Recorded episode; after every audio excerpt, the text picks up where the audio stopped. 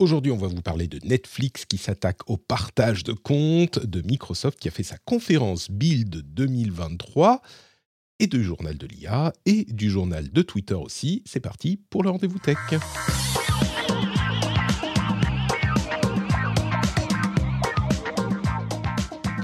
Bonjour à tous et bienvenue sur le rendez-vous tech, c'est l'épisode numéro 515. Nous sommes encore en mai 2023 et je suis encore Patrick Béja. J'ai le plaisir de recevoir pour cet épisode Siegfried Touvenot, que certains d'entre vous connaîtront peut-être mieux sous le pseudonyme de Captain Web. Bonjour Captain, comment vas-tu? Salut Patrick, eh bien, écoute, ça va très très bien. Euh, je suis euh, avec mon petit café là, prêt à discuter avec toi de technologie. Donc, euh, que peut-on demander de plus? Et non, mais c'est exactement ça. Je pense que la France, quand elle se lève le matin, elle se dit alors, j'ai mon petit café, je suis prêt à discuter de technologie avec Patrick, donc tout va bien, aucun autre problème au monde. Et grâce, grâce à la magie du podcast, c'est possible, presque, pour tout le monde. Vous voyez, vous, vous avez l'impression d'être avec nous à la table euh, du petit déjeuner de, du capitaine. Je ne sais pas si c'est vraiment enviable en fait, au final comme. Euh, oui, c'est plutôt euh, sur mon bureau plein de merde, mais bon, c'est le même principe. Siegfried, euh, j'espère que effectivement tu es en forme parce que moi, je vais révéler un secret intime à l'audience. J'ai passé une nuit presque blanche parce que la petite était malade et donc ça a été le cirque pendant toute la nuit. Et donc je suis pas très en forme, il n'y a pas de live, il y a c'est tranquillou. Donc je ne sais pas si je vais pouvoir mettre le niveau d'énergie habituel dans le podcast. Déjà là, tu sens, à partir du moment où j'ai appuyé sur record, tu as senti que tout à coup, je me suis transformé en une bête de scène. Avant, c'était. C'est vrai. C'est vrai que tu as, tellement l'habitude. Quoi. Tu, on sent tout de suite, tu étais un peu mou avant, là, avant le début, et puis là, tout d'un coup, ça y est, tu, tu lances l'enregistrement. Et, eh oui. et euh, eh oui. Tu as gagné. Euh, as un booster d'énergie de x10, c'est incroyable.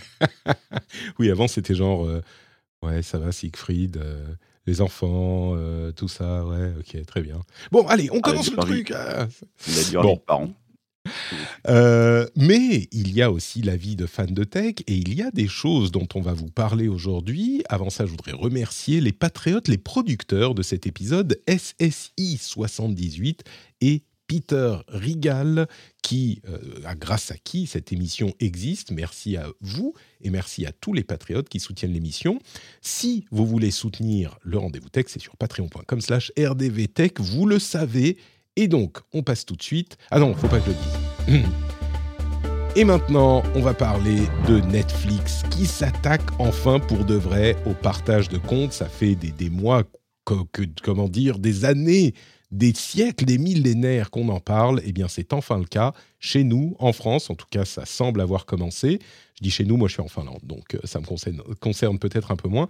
Encore que, venir, il, y a, venir. il y a possiblement un membre de ma famille euh, qui utilise mon compte à quelques milliers de kilomètres. Donc, euh, bon, on sait que dans le contexte de croissance ralentie pour Netflix, ils avaient commencé à s'attaquer au partage de comptes, qui était pourtant une pratique plus que courante. C'était une pratique tolérée par Netflix parce que ça leur faisait gagner des parts de marché et ça habituait les gens à utiliser leurs services pendant des années et des années. Et Ils ont même communiqué dessus énormément. Euh, pendant, au début, c'était un peu leur, gimmick de dire euh, allez-y, vous pouvez partager avec vos amis, etc. Faites-vous plaisir. Mmh, exactement. Même si officiellement, dans la documentation de Netflix, eh bien, euh, c'était autorisé pour les membres d'un même foyer. D'un même foyer, c'est pas la même famille, ça veut dire les gens qui habitent au même endroit, sous le même toit. Et après euh, des tests dans différents pays, cette restriction va s'appliquer également de manière plus euh, sérieuse en France. Et si on a un membre de notre compte qui n'est pas dans notre foyer, il sera averti qu'il n'a pas le droit d'utiliser ce compte et il a la possibilité, on a, nous en tant que propriétaire du compte, la possibilité de payer, euh, je crois que c'est 6 euros en plus par utilisateur en dehors du foyer pour qu'il puisse continuer à l'utiliser. Et il faut noter que l'abonnement le, moins cher, qui inclut la pub chez Netflix, je ne sais pas s'il a été lancé en France. C'est possible qu'il ait été lancé en France. Euh, euh, je crois qu'il a, je pense qu'il a été lancé. après, je ne te cache pas que j'ai un compte famille, donc je euh, j'ai pas regardé. Ouais. Mais il me semble qu'il a été lancé en France. eh bien, euh, du coup, c'est le même prix en fait. Euh, donc, on a un, avantage quand même parce que on a un, compte qui est, enfin, on peut avoir un compte qui est plus euh, performant, qui a une meilleure définition, etc. Lecture sur plus d'écran, tout ça, tout ça. donc, il y a deux questions qui se posent. D'une part, est-ce que les gens, les gens, tu sais, hashtag les gens sur Internet, hashtag les gens sur hashtag Internet, est-ce qu'ils veulent encore utiliser leur compte Netflix? Ou est-ce que ça y est, c'est fini, euh, ça vaut plus le coup et il faut avouer que la qualité de Netflix a un peu baissé ces dernières années. Et d'un autre côté, l'autre question qui se pose, c'est euh, comment est-ce qu'ils considèrent qu'on n'est pas dans le, dans le même foyer? Est-ce qu'il euh, il y a des problèmes quand on voyage? Est-ce que Comment ça se passe, en gros? Mais la première question, on a vu beaucoup de réactions sur Internet de gens dire euh, bon bah ok si c'est comme ça ciao Netflix euh, bye bye au revoir. Est-ce que tu crois que ça va être euh, problématique pour eux cette cette décision? Pense que, honnêtement, mécaniquement, il va y avoir, euh, il va y avoir une baisse des abonnements, logiquement, hein. Je pense que déjà parce que, je sais pas si c'est le cas pour toi, mais moi je me suis rendu compte, euh, depuis quelques temps que j'avais été quand même abonné à énormément de services, mmh. dont certains que j'utilisais quasiment pas. Alors quand tu es dans le cadre d'une famille, c'est un peu différent puisque, bon, moi je sais que Netflix, j'utilise assez peu, mais mes filles l'utilisent beaucoup plus, par exemple. Mais le fait effectivement de pouvoir partager son compte, c'était un truc en plus. Par exemple, moi effectivement, je cache pas que j'ai, euh, j'ai de la famille qui l'utilise et euh, probablement quelqu'un aux Philippines que je ne connais pas qui a piraté mon compte il y a ça quelques années, qui va toujours être en train de l'utiliser, mais bon. mais du coup, euh, bah, ça fait réfléchir parce que quand même 7 euros en plus par mois, c'est pas, euh, c'est pas négligeable, quoi. Oui, surtout si tu as deux trois personnes et que ça commence à s'accumuler sur les différents comptes. Ouais, voilà, ouais. Bah, c'est-à-dire qu'à un moment, bon, tu dois choisir entre payer et briser une amitié, et c'est probable que tu, tu dises à ton meilleur ami, bon, il est temps que tu commences à payer ce que 7 balles par mois. Je t'aime bien, mais quand même, il y a des limites à cela. Euh, non, je pense qu'il, je pense qu'il va y avoir honnêtement une petite baisse, mais est-ce que ça va vraiment, est-ce que ça va pas être compensé par les personnes qui de l'autre côté vont payer ce supplément par mois? Exactement. Je pense qu'au final, pour Netflix, euh, ils ont fait leurs calculs. Si c'était vraiment dangereux pour eux, ils, ne le feraient pas. On est assez d'accord, oui. Je crois qu'il y a beaucoup. Il faut vraiment, c'est un cas euh, typique euh, de la situation. Il faut faire la part des choses entre les gens qui gueulent sur Twitter et la, manière dont ça se passe, euh, dont ça se passe effectivement. Netflix a déjà implémenté ce système dans différents pays. Alors, c'est jamais exactement le même contexte, donc c'est pas transposable de 1 à 1, mais dans ces pays-là, visiblement, les choses se sont bien passées. Et d'une manière générale, Netflix a perdu des abonnés une ou deux fois depuis sa création, il y a genre deux ans ou un an. Et depuis, ils en ont regagné genre euh, cinq fois plus que ce qu'ils avaient perdu. Ils sont tout à fait en forme. Donc moi, je crois que ça va pas vraiment les affecter. Et comme tu le dis, sinon, ils ne le feraient pas. il y a aussi l'effet, il y a aussi l'effet post-Covid, c'est-à-dire qu'un peu comme dans d'autres catégories de, de produits, euh, au moment du Covid, avec les confinements et tout, je pense qu'il y a beaucoup de gens qui s'étaient abonnés et qui peut-être ont commencé, en plus avec l'inflation, à se dire bon, je vais quand même couper. Est-ce que j'utilise tant que ça? Il y a tellement de services aujourd'hui euh, vidéo que forcément euh, bah, la part de gâteau est plus petite pour chaque euh, chaque chaque oui chaque service fournisseur. Ouais. chaque service, ouais. Je pense que moi, j'imagine que ça va être compensé effectivement. Les gens qui partageaient leur compte par habitude quand ils étaient lycéens, étudiants et qui l'ont gardé parce que c'était comme ça et qui ont maintenant un petit peu de quoi se, se, se payer ce genre de, de service eh ben, ça va compenser ceux qui vont arrêter. Parce que ceux qui arrêtent, c'est pas juste qu'il faut arrêter de partager le compte, c'est se dire bon bah si je peux plus le partager, ça vaut plus le coup de payer du tout, y compris le propriétaire du compte principal. Alors je suis sûr qu'il y a plein de gens qui sont dans, des sortes de coopératives ou qui, utilisent des, des, services comme Split ou ce genre de choses pour partager le paiement du compte entre et pour eux donc le fait de plus pouvoir partager, ça veut dire bah je peux pas payer le, le, le, compte, euh, enfin le prix total. Ok, bon, ça va être quelques cas, mais dans l'ensemble, je pense que les, les, gens qui vont arrêter de partager, bah, c'est ceux qui ne payaient pas qui vont arrêter de regarder. Donc, bon. oui, de toute façon, il y a des. Il y, a des, il, y a, il y, a de nombreux moyens. Ceux qui veulent vraiment continuer à partager leur compte sans payer, ils trouveront un moyen hein, via un VPN privé ou quelque chose comme ça. J'ai peu de doute. Ouais, je connais quelqu'un qui euh, s'est abonné à utiliser un VPN pour s'abonner en Turquie, parce que là-bas c'est extrêmement peu cher, si tu veux. du coup, euh, paye vraiment une misère par mois pour. Euh, il y, a toujours, si tu veux, si tu veux économiser de l'argent et que tu es vraiment un gros radin, il y a toujours moyen, à mon avis, d'y arriver. Hein. Et justement, ça nous amène à la question de comment est-ce qu'il repère le fait que ça soit votre compte ou pas, ou votre foyer ou pas. En gros, je schématise un tout petit peu, mais en gros, euh, le service vérifie que votre appareil a, été utilisé dans le foyer du compte principal du détenteur du compte dans les 30 derniers jours. Donc si vous êtes en déplacement, si vous êtes en, en voyage, ce genre de choses, si votre appareil, votre téléphone, votre ordinateur a été utilisé dans votre foyer, à votre domicile, pendant les 30 derniers jours, pas de souci. Si il n'a pas été utilisé dans les 30 derniers jours, eh ben, il vous envoie un, un code de vérification par SMS à rentrer dans les 15 minutes. Et si vous rentrez le code, c'est bon. Donc, à voir tous les combien de temps il vous le fait. Peut-être que ça sera euh, à, à, à, chaque fois que vous vous connectez qu'il le fera.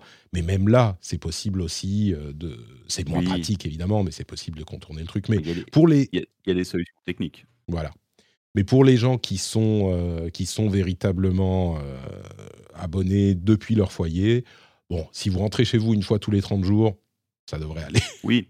Après, la question euh, qui se pose, c'est de savoir comment est-ce qu'il détecte l'IP principale. Ouais.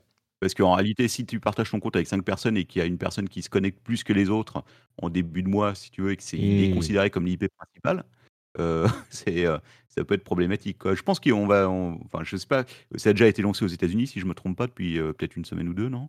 Quelque chose comme ça. Oui, dans différents pays à différents moments. Ouais, je suis assez curieux de voir les premiers tours dessus parce que techniquement, euh, ça m'étonnerait qu'il n'y ait pas des petits glitches qui fassent que Possible. les abonnés principaux, ceux qui payent le compte, se retrouvent bloqués à un moment ou à un autre. Bah, je pense que euh, ils prennent en compte si tu as différents comptes d'utilisateurs dans ton compte euh, Netflix, ils prennent en compte la personne qui est qui est euh, le plus souvent au foyer. Euh, si tout le monde utilise le même compte avec les mêmes utilisateurs, là effectivement ça risque de compliquer un petit peu, c'est possible, Ouais, ce qui doit être, mais c'est euh, souvent le cas, je pense. Bah, Ouais. Ah tu, je suis tu vas avoir tes recommandations quand même, euh, tu vois, personnalisées. Tu vas dire, bon, bon, ok, qui, papy, utilise les recommandations compte, de mais Netflix. Honnêtement, euh, c'est je Oui, suis mais pas au sûr. moins ta liste de vues, ton historique, je sais pas. Bon, Ouais, je sais pas. Je sais que chez moi, par exemple, on utilise quasiment tous le même Ah ouais, compte. si tu veux, on sait pas trop. Ah ouais, fou, c'est. d'accord, ok, Mais bon, aussi peut-être parce que j'utilise pas autant Netflix que mes enfants, si tu veux. possible. ouais. Euh, ouais. Mais bon, Bon, en tout on va cas, voir quoi. en tout cas, ça y est, ça c'est lancé en France aussi, donc euh, vous pouvez brûler votre euh, votre carte bleue si vous êtes mécontent de Netflix. L'autre euh, chose dont je voulais parler, c'est la conférence Microsoft Build 2023 qui a eu lieu la semaine dernière. Alors, euh, c'est la période des conférences de développeurs, hein, des, GAFAM. Euh, comme vous le savez, évidemment, on a eu Google il y a quelques jours, la semaine dernière. On a Apple la semaine prochaine. Et là, c'était au tour de Microsoft. Et il y a eu beaucoup d'annonces, beaucoup, d'annonces liées à l'IA, évidemment, liées à l'IA. Ho, ho, ho. C'est pas mal ça. Euh, mais la principale, c'est que Windows 11 va euh, récupérer un assistant personnel par IA euh, qui s'appellera Copilot, comme euh, tous les assistants personnels de Microsoft de, ces derniers, dernières semaines et derniers mois. Il est déjà dans GitHub depuis longtemps. il est arrivé dans Edge avec le, nouveau Bing. il est intégré à Office petit à petit. Et là, il sera carrément intégré à Windows entièrement. Et c'est vraiment quelque chose d'important. Ça aurait, à vrai dire, été sans doute la- la- l'information la, plus importante de cette euh, émission. Parce que intégrer une IA conversationnelle à Windows, avec les limitations qu'on va lui connaître, évidemment, euh, eh ben, ça peut potentiellement à terme faire de cette interface un moyen de contrôler Windows qui est plus pratique et qui fonctionne mieux que, ou mieux pour certaines choses, que euh, le fait de cliquer avec la souris et de taper au clavier. Alors, ça fait, ça contrôle certaines choses de Windows. Ça fait, en gros, ça va regarder quelle fenêtre vous utilisez, ça va vous permettre de faire. Je me demande, il faudra tester. On n'a pas eu énormément de, de détails dessus, mais euh, il peut.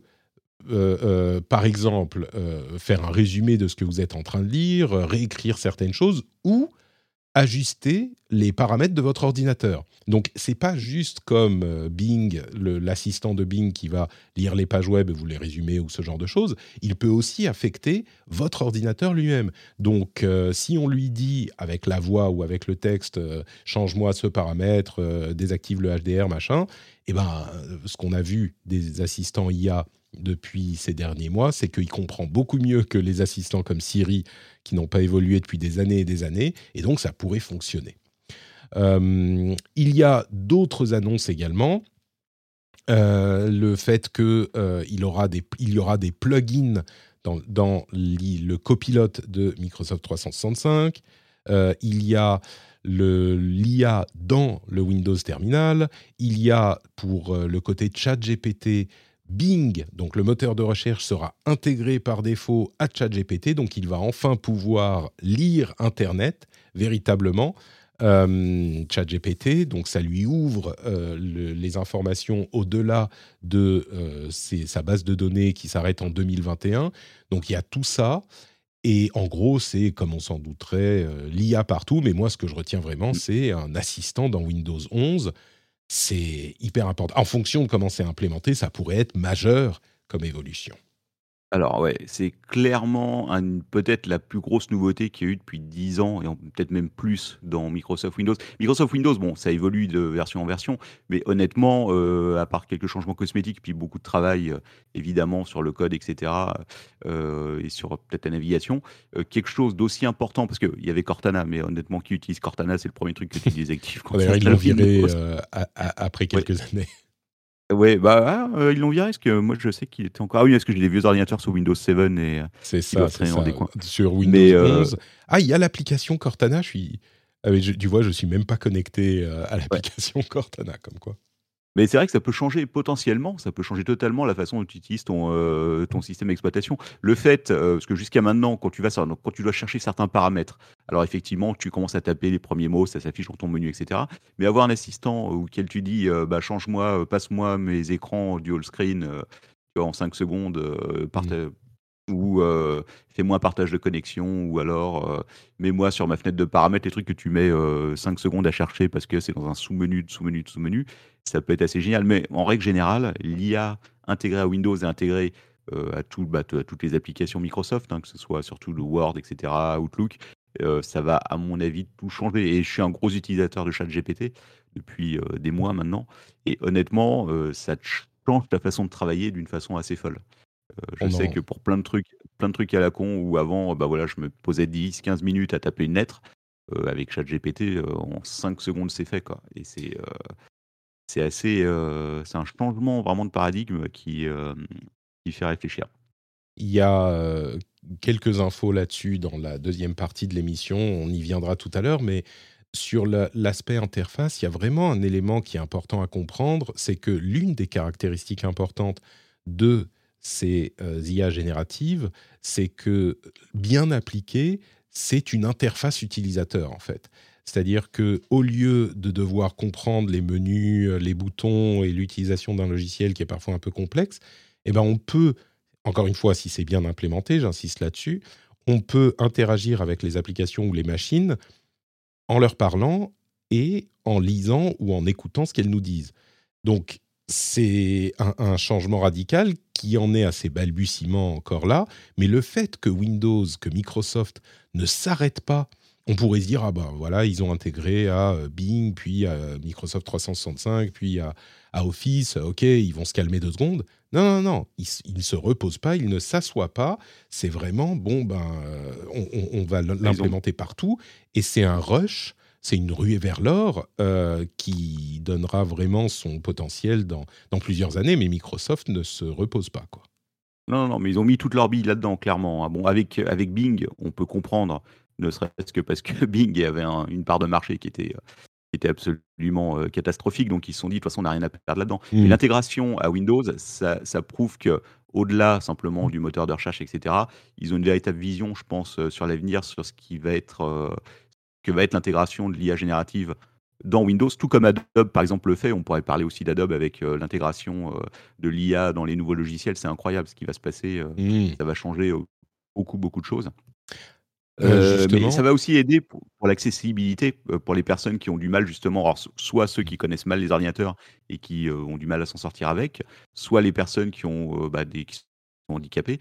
le fait d'avoir une interface qui marche bien, vraiment un, un assistant personnel qui répond correctement, qui, qui, comprend mieux les choses que pouvait le faire Cortana, ça va vraiment pouvoir aider beaucoup de monde, je pense.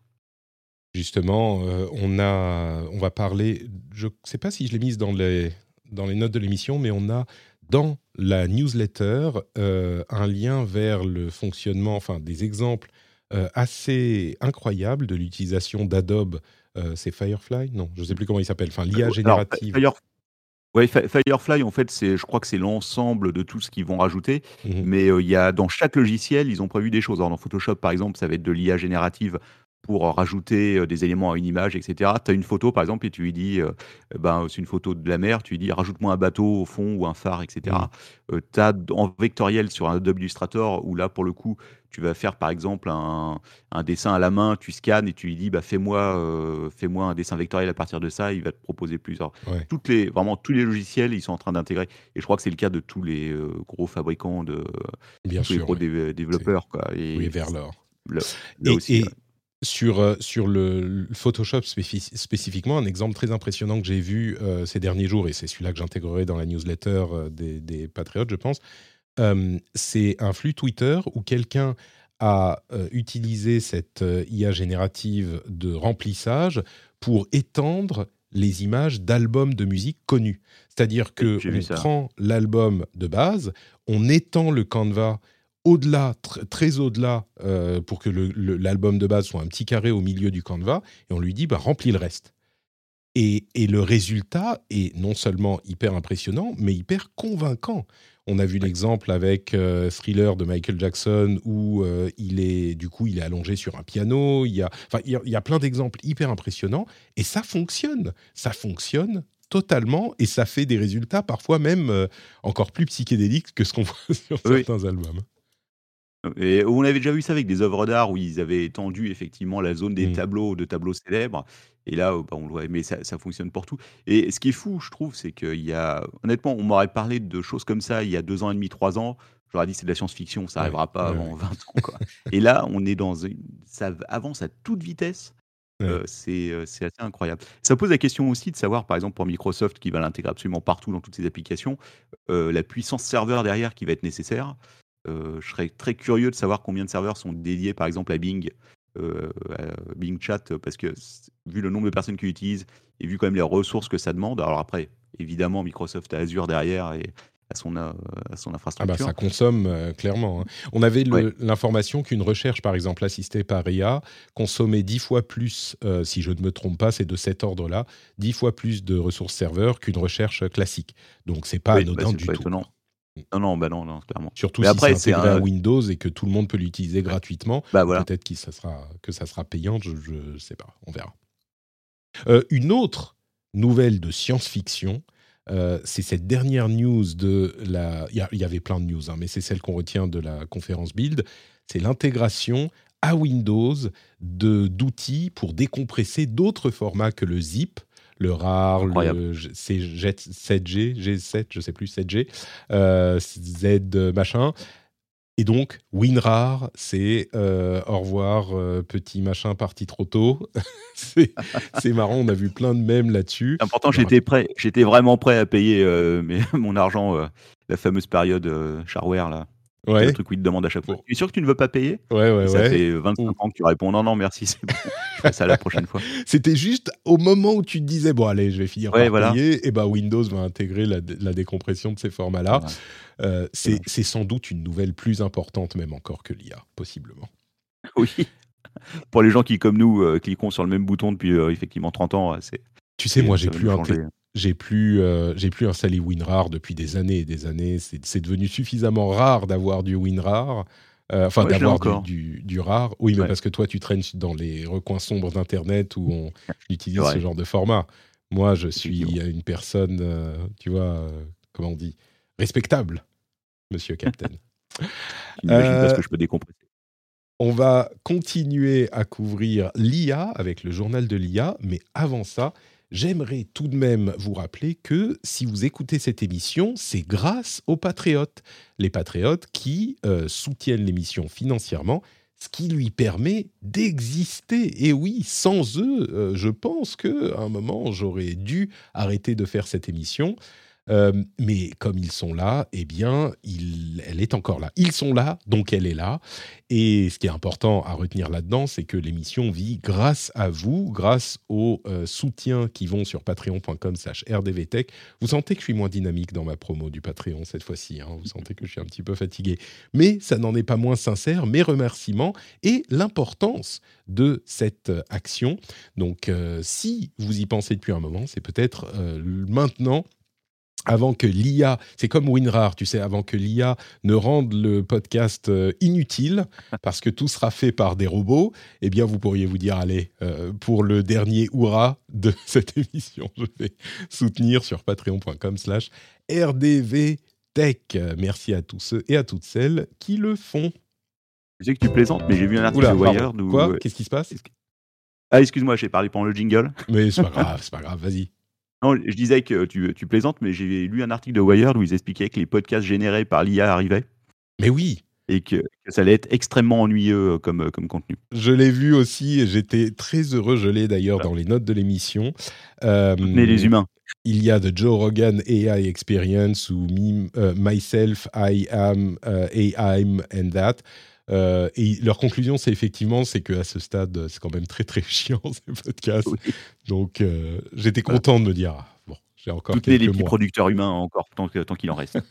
mais oui, non, mais c'est ça. C'est que on se dit, c'est pas que euh, tout va bien pour jusqu'à la fin des temps. C'est que j'ai encore quelques mois avant que ça devienne super fun les, les, podcasts faits par IA. Donc, ça va. Et justement, en parlant d'IA, plusieurs sujets IAifiés. D'abord, euh, une lettre ouverte de nombreux... Euh, où elle est d'ailleurs, cette lettre ouverte? Je ne sais plus où je l'ai mise. Euh, c'est une lettre ouverte de nombreux, nombreuses personnalités du monde de l'IA. genre des, centaines de spécialistes connus et reconnus, des gens qui étaient chez DeepMind, chez OpenAI, qui sont chez OpenAI, etc., qui disent la, la gestion de l'IA pour gérer le risque euh, existentiel de l'humanité devrait être une priorité pour tous les gouvernements autant que les problèmes euh, nucléaires ou, euh, de, de, ou, de, de l'environnement. Voilà. Donc, bon, il n'y a pas grand-chose à dire de plus que ça, mais peut-être qu'il faut s'y intéresser également et le comprendre. Mais, mais je ne suis pas super inquiet parce que les gens encore une fois, les gens de l'Internet s'intéressent à ces sujets. Et d'ailleurs, euh, bon, Sam Altman, donc le président de OpenAI, a continué à le, à le, à le faire. Il a également euh, publié une application iOS, on en parlait la semaine dernière, elle est mm. disponible en France. Euh, une application chat GPT, hein, bien sûr. Euh, il, a, dit on n'a pas l'intention de quitter la France. On en parlait il y a quelques temps. Mais en gros, euh, ce qu'on retient de ça, c'est que les experts dans ce domaine militent pour que les gouvernements s'intéressent à l'IA et gèrent les risques potentiels avec sérieux. Et je pense que justement, c'est pas, enfin, c'est bien de le dire, mais en tout cas en Europe, on est au, fait de ces problèmes. Et à vrai dire, comme on en parlait il y a quelque temps avec euh, l'intuition de euh, tout le monde l'utilise, j'en parlais la semaine dernière, je crois, avec des exemples de gens qui retrouvaient dans des textes, dans tous les domaines euh, de la société, dans des textes, comme, comment il disait, c'est régénérer cette réponse, qui est un truc qu'inscrit euh, ChatGPT, mmh. donc on oui. trouver sur plein de... Ce qui veut dire que tout le monde l'utilise. Ben, on a une confirmation avec cette étude euh, qui a été faite aux États-Unis, qui dit que euh, sur 3000 travailleurs américains qui vont de, de, toutes les générations, en fait, des baby boomers jusqu'aux Gen Zers, 85% d'entre eux ont déjà utilisé l'IA pour accomplir une tâche au travail et alors, il y a des variations, bien sûr, entre les différents âges, mais d'une manière générale, euh, les gens, encore eux, sont très, très au courant de l'IA et l'utilisent déjà. Et je me dis que si ça a percolé dans la société partout, à tous les niveaux comme ça, ça percole, je ne sais pas si on dit ça en français, euh, dans les gouvernements aussi, donc on, s'y intéresse. Euh, l'adoption, la vitesse d'adoption est absolument hallucinante. Hein. C'est vraiment. je, pas avoir vu une technologie aussi vite adoptée. c'est, je ne veux pas dire que tout le monde l'utilise, mais par exemple, moi qui ai des enfants qui sont au lycée, je vois que quasiment tout le monde maintenant les utilise et j'ai un peu peur pour les profs, hein. J'aimerais pas être à leur place parce que vraiment, je ne sais pas comment ils vont faire pour noter bientôt parce que je quasiment tous les, tous les gosses, les amis, de mes mes filles que je connais, ils ont tous à un moment ou un autre utilisé ça, quoi. Ils se partagent dans WhatsApp les bons plans pour, mmh. pour les devoirs, etc., quoi. C'est, c'est Eh incroyable. ben, justement, à ce propos, euh, il y a un... Parce que les enfants, à la limite, tu te dis, oui, ils, vont, ils font les trucs très vite, ils s'adaptent. Mais les personnes plus âgées, c'est ça qui me surprend. Mais il y a un, un avocat à New York euh, qui, qu'on commence à voir les conséquences maintenant. Il y a un avocat euh, qui a des gros problèmes maintenant parce qu'il a utilisé ChatGPT pour rédiger un document légal. Et il se trouve que, comme on en parle dans l'émission depuis longtemps, ce document légal est plein de trucs inventés, de trucs qui n'existent pas, des citations euh, de trucs qui n'existent pas, euh, etc., etc. Et du coup, les décisions, enfin le document est complètement invalidé. Enfin, c'est plus qu'invalidé, c'est anti-professionnel. Et du coup, le type est dans, dans la panade. Euh, c'est marrant parce que quand il euh, a expliqué ce qui s'est passé et pourquoi il a fait ce document, il a expliqué qu'il n'avait pas compris que ChatGPT pouvait inventer des trucs. Et donc, il s'est dit, Bon, c'est bon. Donc, sachez-le également, tout le monde le sait, je pense, maintenant. Mais, mais c'est marrant de voir les premières conséquences, en plus de l'utilisation et des problèmes que ça peut poser pour l'utilisation, de voir les premières conséquences de, de professions qui, utilisent directement ChatGPT, hein, même pas des outils spécialisés ou sécurisés ou quoi que ce soit, et qui se rendent compte, ah bah merde, il y a des... Parce que les gens. On m'aurait menti. Ouais, c'est ça. Les gens se rendent pas compte que c'est un modèle de langage. En fait, tout ce qu'il fait, c'est statistiquement euh, voir quel va être le, pro- le prochain mot. Et au final, quand il n'a pas une information, il invente n'importe quoi. Ce qui, est, ce qui euh, dans certains métiers, effectivement, est pas terrible. Et c'est là que la prochaine étape de l'IA, euh, donc, qui sera le, l'AGI, la fameuse intelligence artificielle générale, à savoir quelque chose qui, qui va être plus proche de l'humain et qui va pouvoir prendre, réfléchir au contexte et prendre des décisions en fonction des informations qu'il a et qu'il n'a pas. C'est là où vraiment ça va encore plus changer, euh, changer les choses.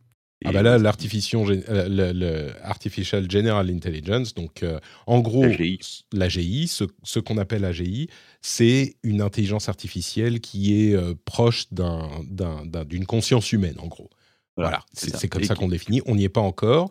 Et il y a des gens, là, Certains on est... pensent que GPT-5 euh, pourra- se rapproche et qu'il y a déjà des étincelles. Je sais qui avait dit ça, c'était pas quelqu'un de chez Microsoft, qui avait des étincelles d'AGI déjà dans GPT-4 et Ouais. que, euh, pourtant c'est un modèle de langage, après je suis pas spécialiste, mais que peut-être dans GPT-5 on allait justement voir les premières. euh, Alors, on ne euh, sait pas si ça sera dans, dans un an ou dans 10 ans ou dans 50 ans. Oui. Euh, mais, mais oui, bon, écoutez, on, on- on s'attellera à ce problème-là une fois qu'il sera là. En même temps, ce Et que faites attention quand vous faites des documents. C'est ça. Ce que disent les, les spécialistes, c'est qu'il faut se préparer à cette éventualité, effectivement, parce que là, ça sera.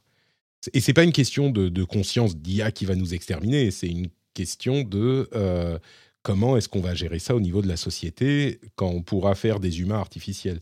C'est- plutôt ça. quoi. Ouais. Euh, et c'est à ce moment-là que les podcasts euh, artificiels deviendront intéressants. Donc, Voilà. Tu pourras Mais avoir une même- conversation. Tu n'auras plus besoin de demander à des gens, tu pourras directement inviter des intelligences artificielles qui viendront parler avec toi, t'imagines ça? Écoute, pas euh, on, on mettra euh, tous les podcasts de l'apéro du Capitaine dans l'IA et je lui dirai, écoute, je voudrais faire une émission avec euh, euh. Quacos euh, et Captain Web. Donc, est-ce que tu peux jouer leur rôle? Ok, merci. Et j'aurai même plus besoin de vous. Donc, Exactement. euh, je déclare Je ici. suis pas sûr que tu gagneras au change, mais. euh, Oh. Je déclare ici que mes podcasts euh, sont utilisables très librement, mais hmm, est-ce que je dois dire pas par les IA Faut me demander avant. Voilà. Voilà. On va dire ça comme ça. Euh, Google DeepMind, oui, il y a quelques utilisations réussies de l'IA aussi, hein, parce qu'on s'amuse des, des ratés, mais il y a aussi des choses qui fonctionnent bien. Un exemple, c'est euh, la manière dont ils peuvent utiliser leur modèle d'IA pour créer des descriptions de vidéos YouTube Shorts, vous savez, le modèle euh, à la TikTok, ce qui aide à, à améliorer la découvrabilité de ces vidéos, des, vidéos courtes. Donc là, c'est une implémentation concrète de l'utilisation de l'IA. Elle écrit une description de la vidéo euh, et, ça vous aidera à la, trouver. Il y a aussi euh, un outil qui s'appelle Story Engine, qui a été testé par des journalistes, qui permet d'écrire un roman qui, qui, va, dont on va contrôler tous les éléments. Et du coup, c'est une, un outil qui est désigné, qui est, qui est conçu avec énormément d'IA, mais qui va vous permettre de définir des éléments qui vont rester à travers l'histoire. C'est-à-dire qu'on va définir les personnages, les lieux, et, le truc, c'est que les outils précédents euh, ne gardaient pas le contexte. Donc, l'exemple que donne le journaliste de The Verge, c'est euh, parfois on, rentrait, il y avait un personnage qui rentrait dans un ascenseur euh, et à, l'arrivée, ben, il rentrait encore une fois dans l'ascenseur. Tu vois, et ben là, ce nouvel outil euh, ne fait plus ce genre d'erreur et réussit à garder une constance de contexte en, en, lui donnant. En fait, ce qu'on fait, c'est que on lui dit, on lui donne quelques idées, donc des idées en vrac on a le genre qu'on peut définir avec plusieurs mots-clés, le style, les personnages et le synopsis. Et après, il va nous écrire tout ça et on va reprendre certains éléments et, affiner les choses. Donc c'est vraiment un outil qui va vous aider à pas juste écrire une fois et c'est terminé, mais à affiner le résultat. Et là où c'est important, ce genre d'évolution, c'est que comme euh, l'IA générative, généralement, elle fait un, vomi de texte et elle n'a pas vraiment le contrôle dessus, elle ne sait pas exactement ce qu'elle a dit parfois, bah là, ils ont réussi à euh, gérer les choses suffisamment bien pour qu'on puisse affiner les choses. C'est comme, par exemple, les IA génératives d'images. Bah, on fait une image, on peut plus reprendre le même personnage, il faut bidouiller pour faire ce genre de choses. Là, c'est un peu pareil, et bah, ils ont bidouillé, ils ont réussi à, améliorer le truc, c'est pas parfait, mais bon, il n'y a pas que les podcasters qui s'inquiètent. Quoi. Voilà, mais on s'en fout quand tu postes de toute façon des livres sur Amazon, des milliers de bouquins générés par l'IA. Quand tu essaies de faire de l'argent rapidement. Voilà, c'est ça. Exactement. Mais c'est euh, voilà, là aussi, c'est un exemple incroyable de ce qui va pouvoir être fait. Ça, donne une petite vision de ce qu'on va avoir dans, dans, un an, deux ans, trois ans, et euh, on, on, va être submergé en fait de contenu généré. Et je sais pas comment on va gérer ce bordel, honnêtement. C'est l'un des problèmes. Ouais. Ouais que même en termes, imagine la place que euh, rien que mid-journée où je sais pas combien de milliers d'images sont créées toutes les minutes. Euh, je veux dire, le stockage que ça représente, c'est, euh, fou. Une évolution positive qui est aidée par l'IA. Alors, c'est pas tout à fait uniquement de l'IA, il y a plein de technologies qui sont impliquées dans la chose. C'est un outil qui permet à une personne paralysée des jambes remarcher. Alors pas remarcher parfaitement bien, mais euh, il a en fait des petites électrodes implantées dans le cerveau. C'est un petit peu euh, ce que ce qu'essaye de faire euh, Elon Musk avec Neuralink. Et ces électrodes sont ensuite passées par un ordinateur et connectées à sa colonne vertébrale, et ça lui permet, en pensant à des actions spécifiques, de faire euh, bouger ses jambes. Alors, c'est pas, il court pas un marathon, hein, mais il peut se déplacer chez lui, au restaurant, etc., avec quelques difficultés, mais ça fonctionne. Et la raison pour laquelle je le mentionne avec l'IA, c'est que euh, il y a une interprétation des signaux qui est faite par IA pour euh, bien les retransmettre aux membres inférieurs. Donc euh, l'IA joue un rôle là-dedans, mais il y a évidemment énormément de technologies, enfin la, technologie euh, mécanique électronique pour implanter les, électrodes, euh, l'ordinateur lui-même, etc.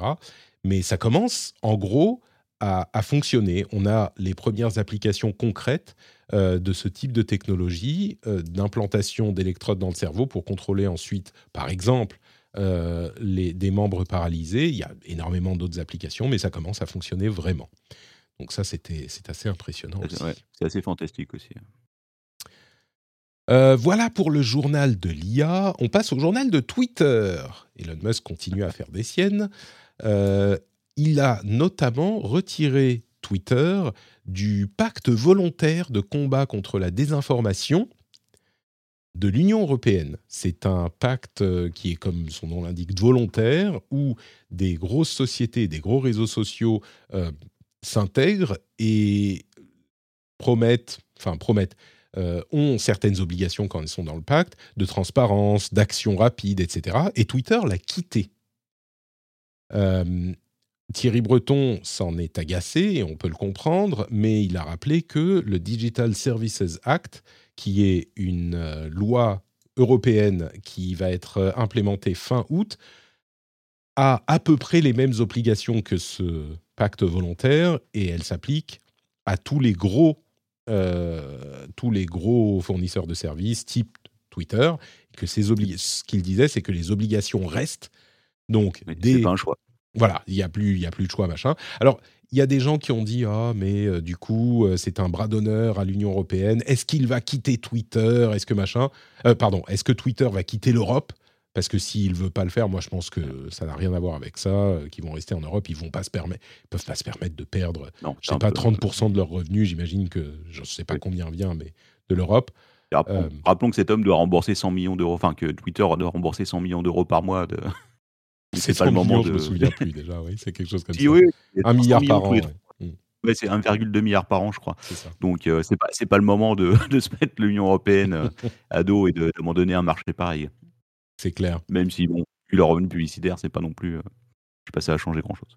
Ah bah avec la nouvelle présidente, les... ça pourrait améliorer les choses, mais oui, enfin ils ont besoin de toutes les, toutes les forces qu'ils peuvent avoir, d'autant plus que je ne sais pas si tu as vu cet incident avec le, gouverneur de la Floride, Ron DeSantis. Oui, il y a eu quelques problèmes, je crois, lors de l'annonce de sa euh, du lancement de sa campagne, non, sur Twitter. Exactement. Euh, Ron DeSantis, donc, qui est le gouverneur de la, de la Floride, euh, qui a passé des lois un petit peu bizarres ces derniers temps, a voulu lancer sa campagne présidentielle dans un Twitter Space, donc sur Twitter, ce qui était un gros, gros événement pour Twitter et évidemment pour le monde politique américain. Malheureusement pour lui, eh bien, ça s'est pas bien passé du tout. Il y a eu énormément de crash, de, bugs euh, dans le, Twitter Space. On rappelle pour ceux qui s'en souviennent plus que Twitter Space, c'est une sorte de service de live streaming audio uniquement, qui est accessible à, tout le monde. Hein. N'importe qui peut ouvrir un space et tout le monde peut écouter. et donc là, euh, bah, ça s'est pas bien passé du tout et l'annonce, un petit peu un, gros événement, comme je le disais, politique, a été déraillée. Euh, alors, on a appris ensuite qu'il n'avait pas payé le prestataire technique qui s'occupait de certains aspects de, de la diffusion, euh, que l'équipe qui gère les Twitter Spaces, elle est passée de, de 100 à, à 3, enfin de 100 personnes à 3 personnes depuis qu'il est arrivé. Bref, bon. À mon avis, ça, ils ne sont pas aux 35 heures, hein, les 3 personnes qui restent. je pense en même temps, euh, quand tu es 3 au lieu de 100, je pense que même si tu fais 70 heures, c'est pas ça. Tu, ne peux pas faire euh, beaucoup de miracles, quoi. Mais on est, on est au-delà, on est au-delà des réductions budgétaires. Là, on est vraiment dans le, on passe tout à la poubelle et euh, c'est ça. On voit ce qui se passe, quoi. Et bien sûr, Elon Musk lui-même a dit, ah bah tout le monde en parle maintenant parce que tout le monde a dit, mais enfin qu'est-ce que c'est que ce bordel, machin. Euh, ce, qui, ce qui est quand même pas une bonne nouvelle pour Twitter, c'est que je pense que ça, il va, il va y avoir. C'était une occasion pour Twitter de s'établir en tant que euh, média d'événements euh, même si c'est que de l'audio, mais de médias d'événements importants, d'annonces et ce genre de choses. Là, si tu as une annonce importante, je pense que pendant des années, tu vas pas prendre le risque d'aller sur Twitter parce que si ça merde, ben, c'est un ah gros problème pour ton annonce. Je pense que là, c'est un bon exemple, comme quoi, faut surtout pas faire ça. Quoi. Les euh, prochaines annonces comme ça, les gens vont aller, je sais pas, sur Instagram ou sur Facebook, euh, là où tu as des services, sur YouTube, sur Twitch. Mais à mon avis, avant, avant de refaire une annonce, une grosse annonce sur Twitter, euh, ils vont y réfléchir à deux fois. Exactement, oui. Euh, et une autre, euh, là aussi c'est peut-être la news la plus importante dans le domaine de Twitter, on va dire des réseaux sociaux, c'est l'arrivée des custom feeds sur Blue Sky. Alors est-ce que tu sais ce que, les, ce que sont les custom feeds et est-ce que tu sais ce qu'est Blue Sky? Alors, Blue Sky, évidemment, c'est donc le réseau concurrent, entre guillemets, décentralisé euh, de l'ex-patron de Twitter qui s'appelle, j'ai un trou de mémoire. Jack Dorsey. Pas mal. Voilà, Dorsey. Déjà, tu as, un bon 8 euh, sur 10 là quand même avec euh, ta réponse. Oui, mais je sais, j'ai fait, un, fait un petit dossier là-dessus dans le journal du hardware il n'y a pas longtemps. Mhm. C'est intéressant. Après, voilà, c'est un peu comme Mastodon, mais ça ressemble en fait, c'est quasiment une copie de Twitter, mais décentralisée, à peu de choses près. Et après, par contre, euh, le, le custom feeds, euh, eh bien, écoute, euh, je te laisse l'expliquer parce que je te cache pas que je n'ai pas lu la news. Eh bien, écoute, c'est hyper important. C'est un truc dont on parle depuis longtemps, dans l'amélioration substantielle de ce type de réseaux sociaux, c'est la possibilité pour un utilisateur de choisir son algorithme. C'est-à-dire que euh, on n'aurait pas un seul algorithme, que ce soit sur Twitter, Facebook, Mastodon, tous ont un algorithme. Bon, parfois deux algorithmes, on va dire. Vous avez le flux chronologique des personnes que vous suivez et le flux algorithmique que vous propose le service. Mais ce que dit Jack Dorsey, qui est plus euh, activement impliqué dans Blue Sky, si je ne me trompe pas, il avait créé un fonds sorti de Twitter, mais complètement indépendant, pour le développement de ce réseau complètement décentralisé, qui n'est pas compatible avec Mastodon. Euh, mais l'une des choses qu'il voulait faire pour ce réseau, c'était effectivement le choix des algorithmes qui est laissé aux utilisateurs et qui pourrait même en avoir plusieurs euh, en parallèle les uns des autres. Et quand on dit le choix de l'algorithme, c'est-à-dire que l'équipe de développement de Blue Sky ou d'autres utilisateurs qui mettent les mains dans le cambouis peuvent créer des algorithmes et on a une sorte presque de, plateforme ou de, store, de boutique d'algorithmes en quelque sorte. Alors ils sont pas payants, hein, c'est pas ce que je veux dire, mais on peut choisir d'en installer différents et ça peut donner des l'équivalent.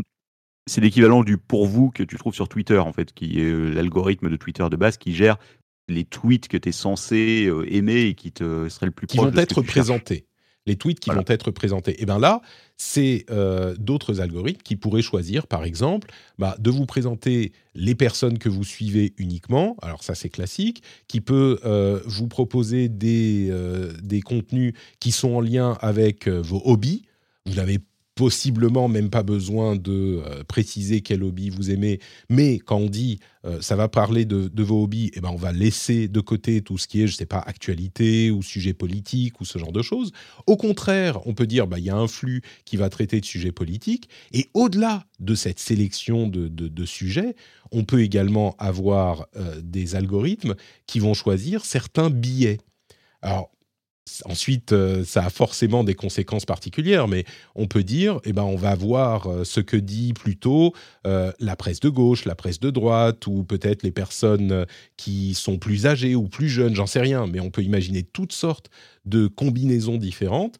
Et euh, si vous voulez avoir le, prendre la température euh, du Twitter de, euh, je sais pas moi, des, des, zoomers, vous pourrez. Si vous voulez avoir la température du Twitter des boomers, vous pourrez, etc., etc. Donc cette sélection et, encore une fois, on n'est pas obligé d'en choisir un et c'est tout. évidemment, il y a une question de bulles et de, de, cercles fermés qui, qui risquent de poser des problèmes, mais vous n'êtes pas obligé d'en choisir un seul. Vous pouvez. Euh, c'est intéressant d'avoir le choix. Exactement. C'est essentiel déjà. Exactement. il y a évidemment euh, des problèmes que, que, vous imaginez tout de suite. Hein. On peut se dire bon bah moi je veux euh, l'algorithme de la vérité qui est établi par mon camp politique. Par Donald Trump. Par exemple, qui est encore plus problématique quand on a des, des, des, des, comment dire des groupes qui favorisent la désinformation. Hein, c'est quelque chose qui est vraiment euh, problématique.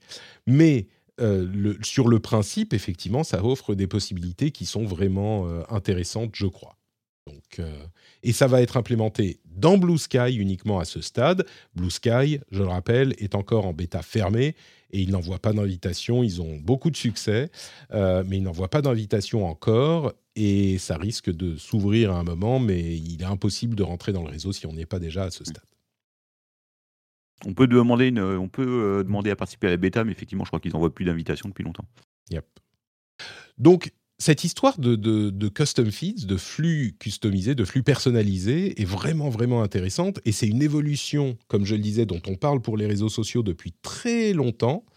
Euh, mais, qui arrive enfin et qui risque de changer fondamentalement la manière dont on considère la communication euh, sur les réseaux sociaux. Et les conséquences et les implications sont très très complexes. Je pense qu'on ne peut pas encore les voir entièrement euh, à ce stade.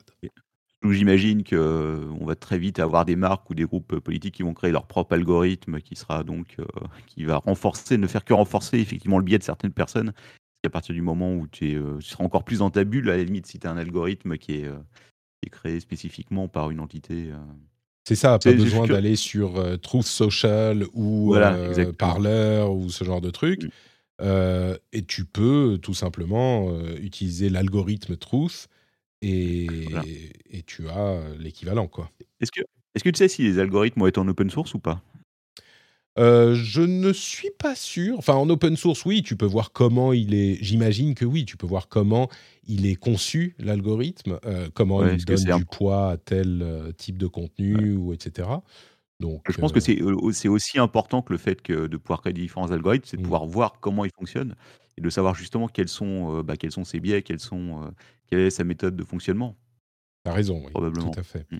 C'est, et ça mitige, ça mitige un petit peu la, le problème parce que si tu vois, enfin je sais pas, je, ne sais pas comment fonctionne la conception de ces algorithmes, mais si on voit le, poids dans l'algorithme de Donald Trump, qui est 100 euh, fois plus important que le poids de toutes les autres personnalités politiques, et les personnes qui sont proches de Trump ont plus de poids que les autres, bon bah ça, effectivement, tu comprends tout de suite que mm. euh, le, flux de la vérité, on, sait dans quel euh, domaine, enfin dans quelle personne. Je dis Donald Trump parce que c'est l'exemple qui vient tout de suite, mais ça peut être n'importe qui d'autre. Mais on comprend comment il est orienté, et c'est important de le comprendre effectivement. Mm. Tout à fait. Euh, quelques news en plus après ce journal de l'IA. Euh, il y a des écrans qui ont été présentés par Samsung, euh, des écrans OLED, bon, des écrans déroulables qu'on commence à, bien connaître maintenant, des écrans de télé, mais il y en a un autre qui m'a particulièrement interpellé.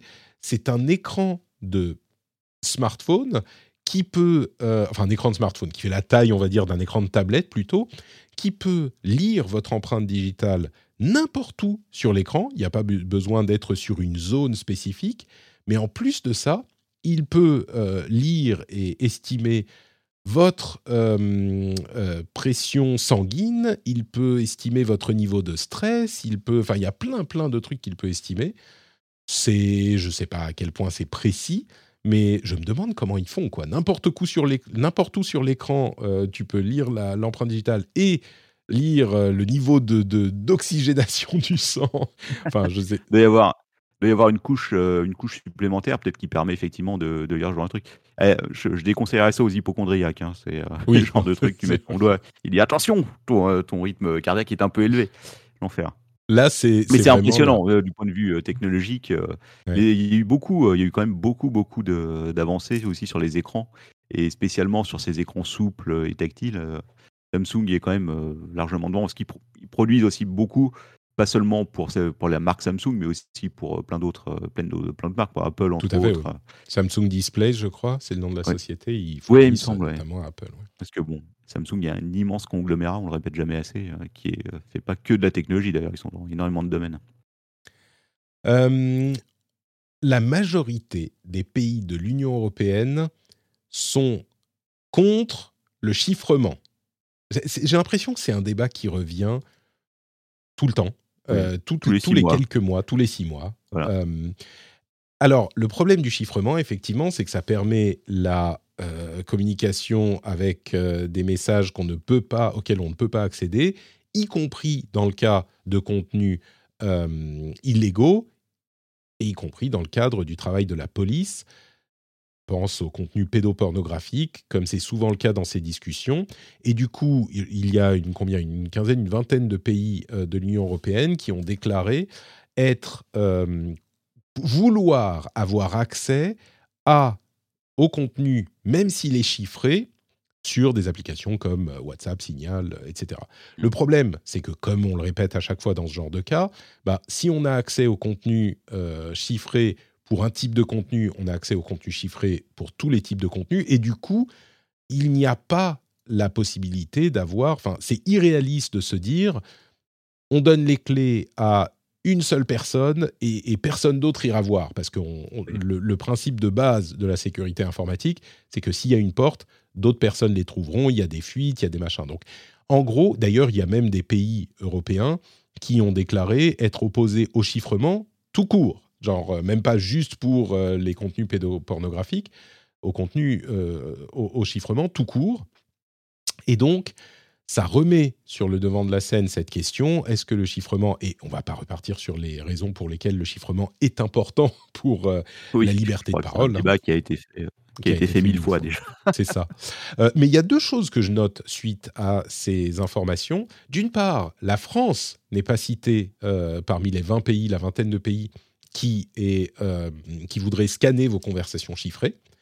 Et l'autre chose que je note, c'est que la proposition qu'Apple avait fait il y a quoi, un ou deux ans maintenant, pour détecter du contenu pédopornographique sans justement euh, briser le chiffrement en détectant en gros des empreintes euh, digitales numériques d'images connues euh, et en alertant les personnes sans, enfin en, les scannant au niveau de leur serveur et sans véritablement lire le contenu, eh ben cette idée elle n'était pas si mauvaise que ça et j'étais plutôt tant qu'à tant, tant qu'à essayer de trouver un moyen pour la moins mauvaise solution. Voilà, exactement. C'est Alors ensuite, ce qu'exprimaient les opposants, c'était que cette technique pourrait être utilisée ensuite pour euh, détecter d'autres types de contenus à partir du moment où elle était déployée. Euh, et, on le comprend. Mais si l'alternative, c'est de juste briser le chiffrement tout court, euh, je ne suis pas forcément convaincu que ça soit la meilleure solution non plus. Oui, bah c'est toujours le même problème. On est toujours dans le même débat, de toute façon, à savoir que vouloir supprimer le, le, chiffrement sur les conversations, c'est c'est aberrant. C'est la base de la sécurité. C'est comme si demain on te disait bah, désormais quand tu vas envoyer un courrier par la poste, il y aura plus d'enveloppe parce qu'il faut que tout le monde puisse voir au cas où quelqu'un envoie un, contenu qui est, qui est ou quelqu'un envoie des photos à poil. effectivement, on voit que c'est aberrant et c'est extrêmement dangereux pour les libertés individuelles. On est d'accord. Euh, deux petites news supplémentaires qui, sont connexes aux jeux vidéo. Euh, d'une part, le PC Games, euh, comment C'est Play Games, c'est ça. le Play Games Store, c'est le Play Store de Google, d'Android, qui est adapté à Windows.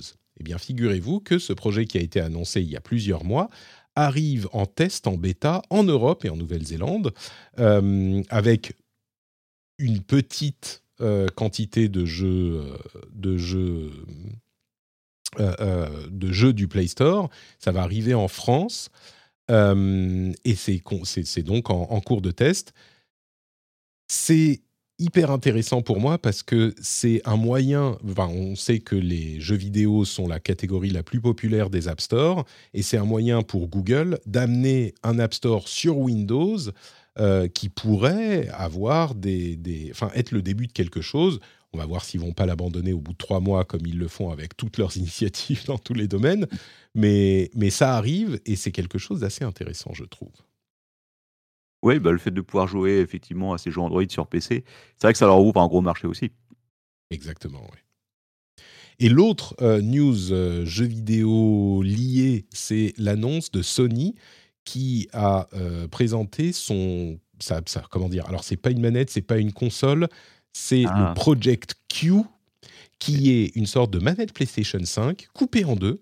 On l'écarte euh, de, de, d'une dizaine de centimètres et on met un écran entre les deux et on raccroche le tout et ça sert à streamer du jeu depuis votre PlayStation à la maison ou peut-être euh, chez quelqu'un d'autre si vous avez euh, là où il y a votre PlayStation une connexion assez rapide.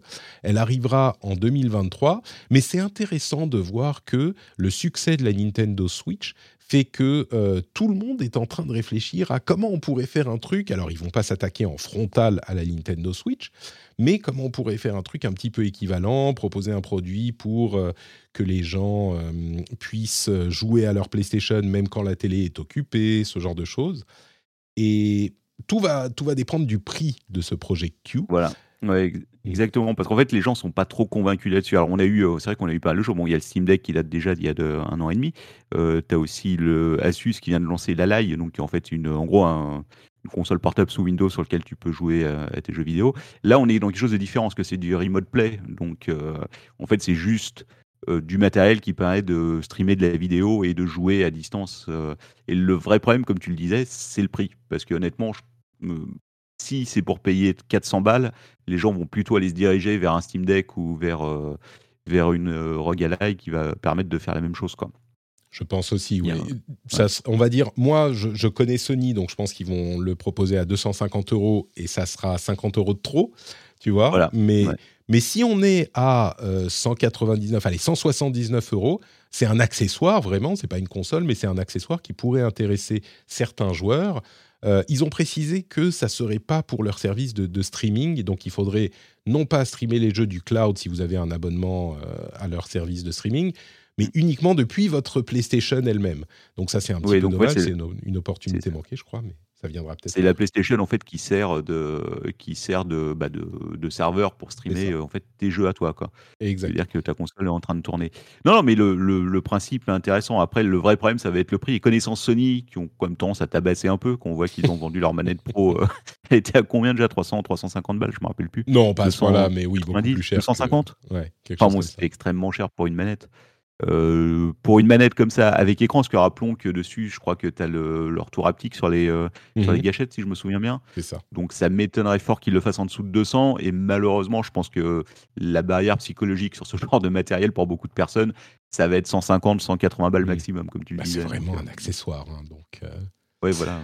On verra, on verra combien ça coûte. Si vous appréciez le jeu vidéo, je vous encourage à écouter le rendez-vous jeu et en particulier l'épisode qui va arriver cette semaine, puisqu'il y a encore des énormes sorties de jeux, euh, notamment Diablo 4 et Street Fighter 6 qui se profilent tous les deux comme étant alors on vient d'avoir les premiers tests de Street Fighter 6 qui a de très très bons résultats Diablo 4 j'imagine que ça sera très bon aussi les tests arrivent dans Ah. quelques heures donc elles sont dispo au moment où euh, vous écouterez cette émission. Je vais encore perdre beaucoup de temps sur ce jeu, je le sens. Des heures encore perdues. Tu n'es- tu n'es pas le seul. Mais on en parlera dans, le prochain, dans les deux prochains rendez-vous jeux. Donc vous pouvez aller écouter ces épisodes si vous voulez les, les, les topos là-dessus. La raison pour laquelle j'en parle en particulier, c'est que des jeux comme Street Fighter, des jeux comme Diablo, c'est des jeux qui rappellent euh, de très bons souvenirs à des gens qui ne jouent peut-être plus depuis, euh, on va dire, les années 90, des années 2000.